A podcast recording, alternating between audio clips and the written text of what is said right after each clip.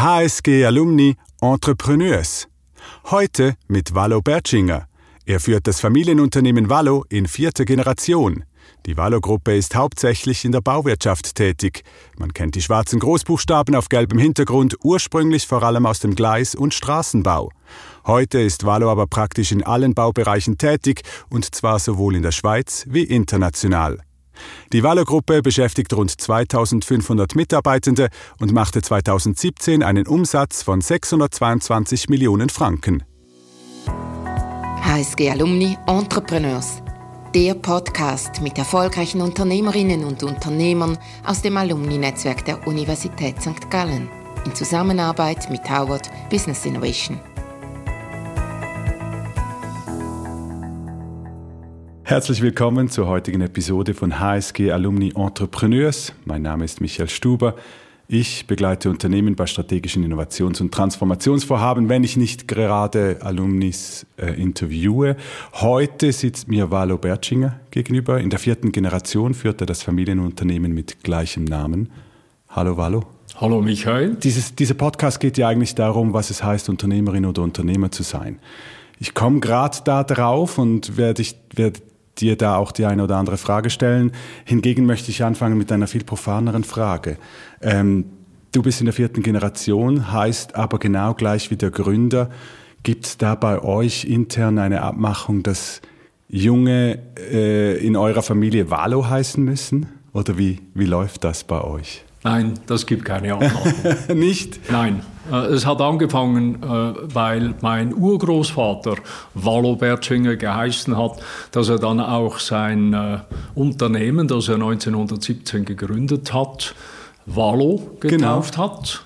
Und äh, das hat sich dann in die zweite Generation zu meinem Großvater, dritte Generation zu meinem Vater und vierte Generation zu mir weiterentwickelt. Und wir freuen uns alle oder haben uns gefreut über diesen Namen. Und äh, jetzt äh, im Moment gibt es keinen Wallo. Genau, also da. In der fünften Generation. Die fünfte Generation wird nicht mit Valo weitergeführt. Was weiß vielleicht die sechste Generation dann? Ja, das ist aber auch nicht zwingend notwendig. Natürlich nicht. Ihr seid sehr bekannt in der Schweiz ähm, und mittlerweile auch in Amerika, kommen wir vielleicht nachher auch noch dazu. Ich möchte aber anfangen mit diesem unternehmerischen Geist oder beziehungsweise was es heißt, Unternehmer zu sein. Ich habe mit zwei, drei Mitarbeitenden von dir gesprochen und da hört man, Du wirst eher als Patron wie jetzt als äh, Unternehmer wahrgenommen. Ist das auch, was du sein willst oder wie du dich selber wahrnimmst? Die Frage ist, was ist der Unterschied? Also äh, als Patron, das ist sicher intern äh, eine Wahrnehmung und äh, das hat äh, damit zu tun, dass ich natürlich auch von äh, meinem Vater insbesondere äh, vor vielen Jahren einiges gelernt habe und lernen durfte und das prägt mich und führt intern dazu, dass ich ähm, mich hauptsächlich äh, mit äh, meinen Mitarbeitern und mit unseren Tätigkeiten beschäftige und weniger im Außenverhältnis als Unternehmer jetzt auftrete und äh, mich äh, dort präsentiere. Was hast du von deinem Vater gelernt, wenn du sagst, gewisse Sachen, die du gelernt hast von ihm? Was sind so Sachen, die er dir weitergegeben hat und die du heute auch noch pflegst? Also er war äh, gut 50 Jahre in der Unternehmung tätig, hat sehr viel gelernt und äh, diese äh, gelernten Lektionen hat er mir über viele Jahre weitergegeben. Damit konnte ich mit einem reichen Erfahrungsschatz beginnen. Heute gerade, äh, denke ich, ist es wichtig, dass die Lessons learned äh, auch äh, in seiner eigenen Arbeit, in der eigenen Arbeit zum Ausdruck kommen. Kannst du ein Beispiel machen von solchen Lessons learned? Äh, Chancen- und Risikomanagement war äh, eines der Haupttraktanten. Er hat mir äh, beispielsweise im Zusammenhang mit unseren größeren Projekten, die wir jeweils abwickeln oder abgewickelt haben, auch im äh, Ausland äh, insbesondere aufgezeigt, was er alles erfahren hat. Und ich habe dann das in meine Arbeit integriert. Das ist sicher eines. Ähm, dann äh, das zweite ist die Führung der Liquidität oder des Cash-Managements innerhalb der Unternehmung. Eine ganz wichtige Tätigkeit, die ich aufrechterhalten habe. Und äh, dann hat er mir vor allem Werte vermittelt in Bezug auf Menschenführung. Was, was für Werte? Oder was muss man sich darunter vorstellen? Was hat er dir da gesagt? Er hat mir beispielsweise beigebracht, dass äh, eine Unternehmung äh, selbstverständlich monetäre Werte schaffen muss. Das gehört dazu. Und äh, ist auch ganz wichtig, dass man das erreicht. Aber die zwischenmenschlichen Werte, die in einer Unternehmung geschaffen werden, sind mindestens so wichtig. Und das eine ist äh, ohne das andere nicht möglich, nach meiner Erfahrung. Wie muss ich mir das vorstellen? Wie lebst du das? Das heißt, äh, dass ich äh, äh, vor allem mit Respekt auf meine Mitarbeiter oder grundsätzlich auf Mitmenschen zugehe. Ich bin natürlich nicht ähm, jetzt perfekt in diesen Dingen. Auch ich habe meine Emotionen oder meine guten oder weniger guten Tage. Aber ich bemühe mich eigentlich ständig immer wieder, dieses Prinzip hochzuhalten.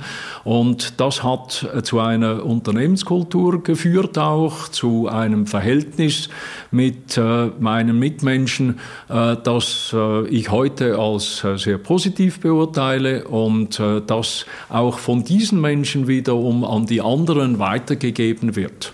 Man sagt, habe ich zumindest gehört, du kennst fast alle Namen deiner Mitarbeitenden oder die Vornamen zumindest und begrüßt die Mitarbeitenden auch mit Vornamen. Stimmt das?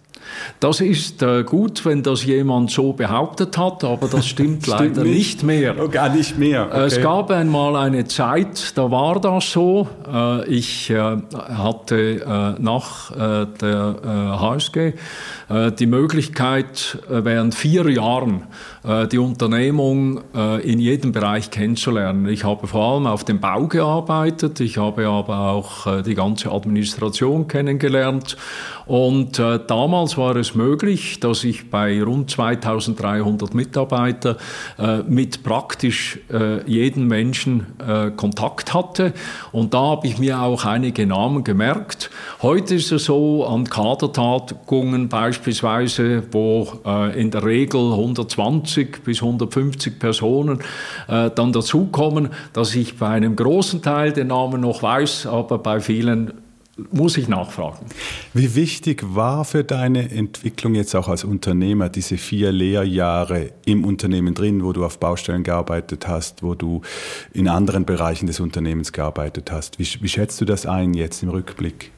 Im Rückblick ganz entscheidend. Ähm, es gibt äh, grundsätzlich zwei ähm, Gründe dafür. Das eine ist sicher, dass ich äh, in der Praxis gelernt habe, wie unsere Familienunternehmung funktioniert und was sie auch leistet und was sie produziert und wie man sich insbesondere auch äh, dann in der Organisation oder mit diesen Menschen schlussendlich in Bezug auf die Herausforderungen verhält.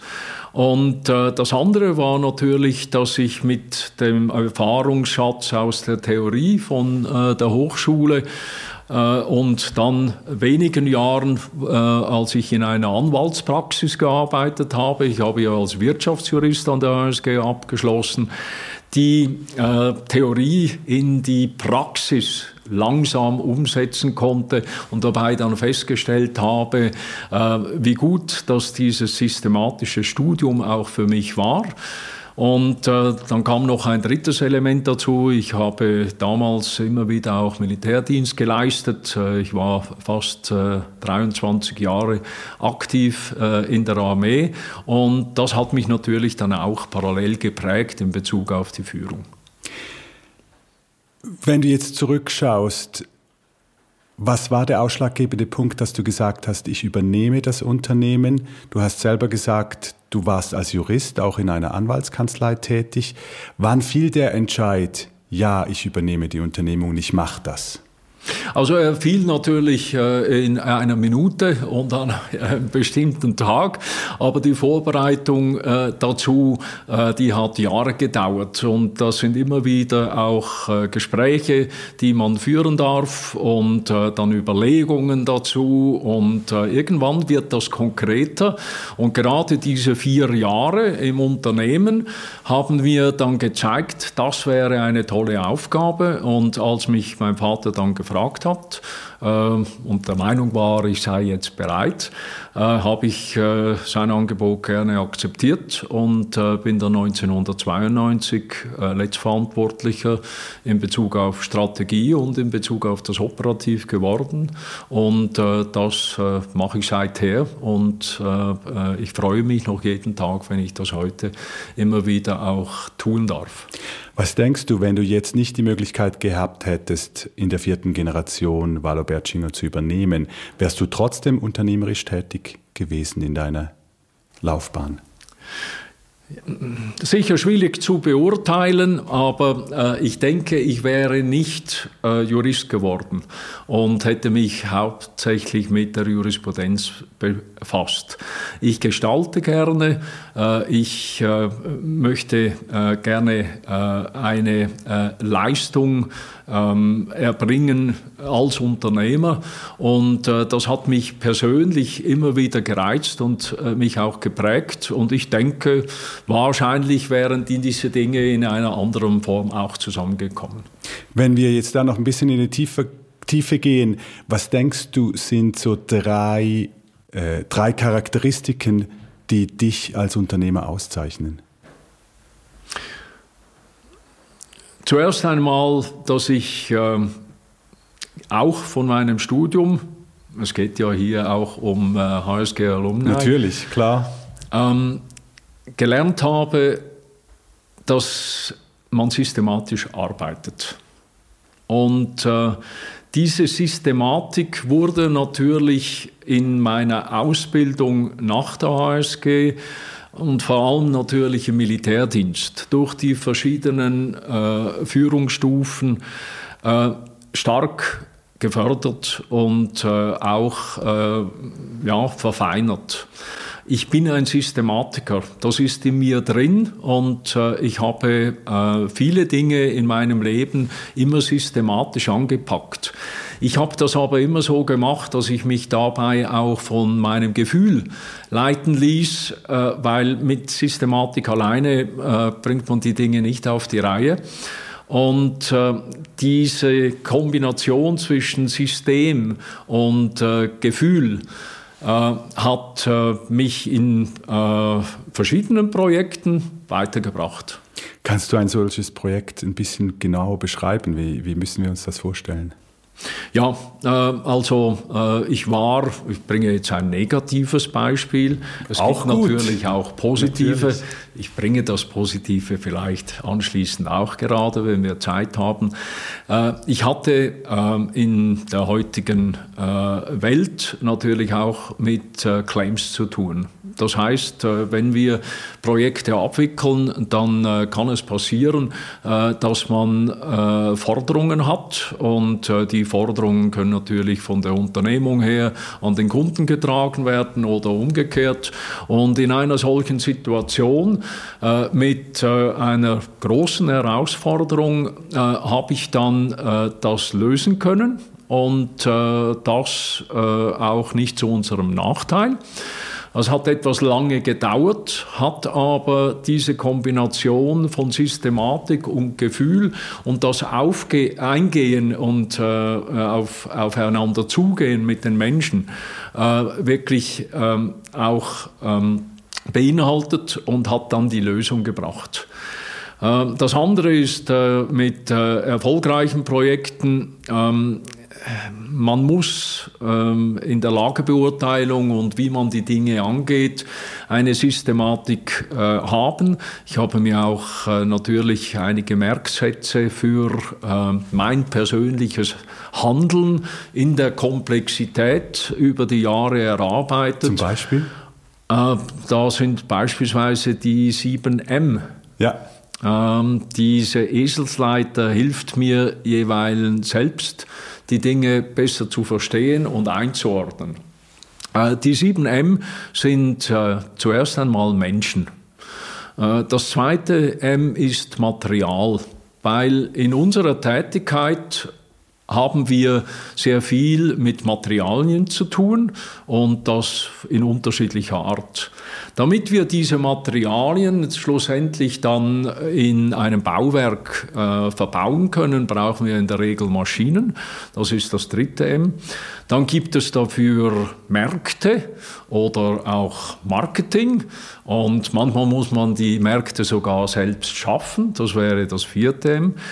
Das fünfte ist, äh, in der Regel kann man diese Dinge nur tun, wenn man Money hat und das auch zur Verfügung stellt, also investiert und sich natürlich dann auch in der Budgetierung und äh, auch in den Resultaten auf äh, diese Größenordnung auch einschießt. Und dann gibt es das Multiplying.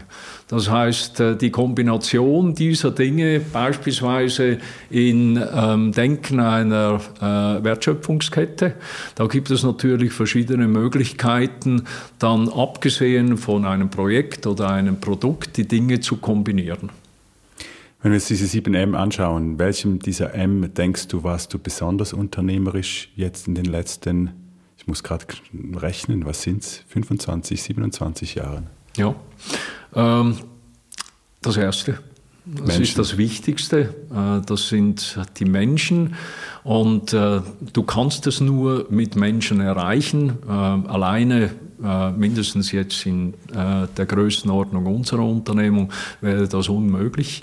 Und mit diesen Menschen ähm, ständig zu lernen und sich auch von diesen Menschen dann beraten zu lassen, das ist ein Führungsstil, den ich mir natürlich angeeignet habe, weil ich immer der Meinung war, dass äh, mehrere Menschen oder vier Augen äh, Prinzipien äh, besser sind, als wenn man das nur alleine macht. Man kommt aber immer wieder in die Situation, gerade in einer äh, so großen Unternehmung, dass man allein ist und dass man die Entscheide alleine zu treffen hat oder aber, dass sie niemand treffen will und dann ist man gefordert und das ist ganz sicher auch ein Grundsatz, der mein Vater mir damals äh, mitgegeben hat. Du wirst in Situationen kommen, wo niemand entscheidet und dann musst du entscheiden. Und das Prinzip habe ich hochgehalten. Und wie fällst du diese Entscheidungen? Was hilft dir dabei und wie gehst du vor? Neben dem Systematischen und den Menschen, die du bereits vorher erwähnt hast? Ich äh, versuche möglichst viel durch Gespräche in Erfahrung zu bringen, äh, damit ich äh, die ähm, Situation natürlich in der Zeit, oft auch in der knappen Zeit, möglichst gut erfassen kann.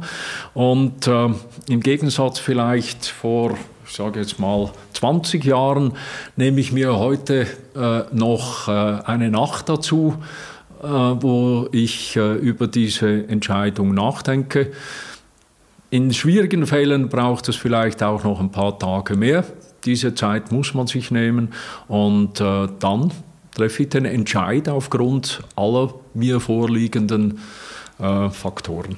Wenn du jetzt zurückschaust, das würdest du sagen, ist die Entscheidung mit den größten Auswirkungen, die du in den vergangenen Jahren gefällt hast oder fällen musstest? Der Entscheid, äh, die äh, Familienunternehmung in die fünfte Generation zu führen, das ist ähm, einerseits aus meinem persönlichen Erleben ähm, natürlich eine natürliche Abfolge von der vierten in die fünfte Generation. Würde man meinen, oder? Würde man meinen und man stellt dann fest, wenn man diese Dinge auch anpackt, wenn äh, man äh, das ähm, zum Thema macht, dann ist das eine sehr komplexe Situation. Es ist meiner Meinung nach die größte Herausforderung, die ich in meinem Leben je angepackt habe. Es macht mir unglaublich viel Spaß und Freude, aber man hat dabei natürlich äh, auch äh, viele Dinge auszustehen durchzustehen, man hat konsequent zu bleiben und man hat äh, auch immer intelligent zu planen. Kannst du da ein Beispiel machen? Wie äußert sich das oder worin zeigt sich das? Also, die äh, meines Erachtens ähm, Hauptvoraussetzung ist, dass man sich gut organisiert, weil man braucht Zeit dafür. Und äh, ich habe von allem Anfang an, seit ich 1992 als CEO angefangen habe, immer das Prinzip hochgehalten, dass ich ersetzbar bin. Und äh, in äh, diesem Prinzip habe ich natürlich auch delegiert, habe äh, meinen äh, Mitarbeitern und Mitarbeiterinnen die Kompetenzen gegeben. Und äh, gerade jetzt äh, in den letzten Jahren hat mich das stark geprägt, weil ich dadurch in der Lage war, auch beispielsweise das Schweizer Geschäft innerhalb von unserer Gruppe an meinen Stellvertreter zu delegieren und in seinem Team machen die diese Aufgabe sehr gut. Das wiederum hat mir die Zeit gegeben, dass ich mich mit einem weiteren Projekt, nämlich mit der internationalen Entwicklung unserer Unternehmung, äh, etwas vertieft auseinandersetzen konnte. Und das wiederum ist einer, aber nicht der ähm, äh, einzige Grund, dass ich auch die jungen äh, potenziellen Nachfolger innerhalb der Familie motivieren und auch in die Unternehmung einbringen kann. Wie würdest du sagen, wie unterscheiden sich diese fünfte Generation von dir, der vierten Generation? Sie haben äh, die Lessons learned teilweise gemacht, aber noch nicht alle. Ähm, in Bezug auf äh, Ihre Grundhaltung, in Bezug auf Ihre ähm, Ausbildung, äh, denke ich, gibt es Unterschiede. Der Hauptunterschied ist sicher, dass sie noch besser ausgebildet sind als ich damals. Ähm, da sind ja sicher viele Fortschritte damit auch verbunden. Unter anderem äh, äh, ist äh, hier natürlich auch die Ausbildung an der HSG beispielsweise äh, ein wichtiger Wegbegleiter. Äh, andererseits in Bezug auf die Grundeinstellung, die Jungen der Familie, die jetzt mitmachen und operativ oder strategisch mitwirken, die haben diese unternehmerische Grundkultur akzeptiert und auch zu eigen gemacht. Und äh, sie möchten äh, mit aller Kraft diese Unternehmung kennenlernen und in ihre Generation mitführen. Und gehst du da gleich vor wie dein Vater? Also schickst du die auch in die Unternehmung rein und sagst, jetzt geh mal, mach mal deine Erfahrungen auf dem Bau in verschiedenen Bereichen? Oder hast du da etwas verändert und gehst anders vor?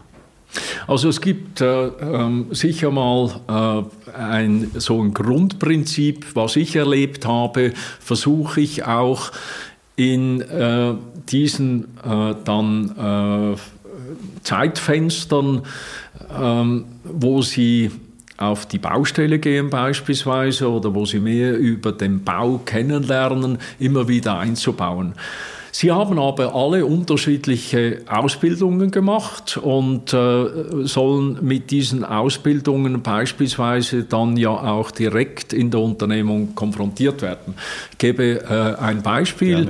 Äh, in den USA äh, haben wir ähm, einen Neffen von mir, der ist aufgewachsen in Neuseeland und äh, ist aber Amerikaner und hat einen amerikanischen Pass.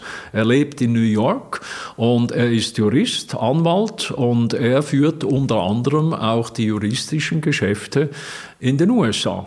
Und äh, gleichzeitig muss er aber jetzt auch auf diese Baustellen, er muss das kennenlernen, er muss das Produkt, die Leistung natürlich äh, äh, besser kennen und da kommt meine Ausbildung ganz sicher immer wieder auch äh, dann äh, in diesen Zeitablauf vor. Und äh, dann äh, versuche ich sie aber auch in die Diskussionen, auch die strategischen Entscheidungen einzubinden. Ich äh, möchte Sie gerne informiert halten. Das gelingt mir leider nicht immer so, wie ich das gerne möchte, weil ich natürlich selbst sehr viele Aufgaben habe und äh, suche dann immer wieder das Gespräch auch. Und äh, da in diesem Gespräch tauschen wir uns dann aus. Das können kürzere oder längere äh, Gespräche sein. Und äh, dann ähm, gibt es einen ganz entscheidenden Faktor, den ich mir ursprünglich gar nicht vorgestellt habe, aber ja selbst erlebt. Ohne dass ich das in Auftrag gebe, werden sie von unseren Mitarbeitern gestützt und auch entsprechend gefordert in vielen Dingen und auch ähm, weitergetragen.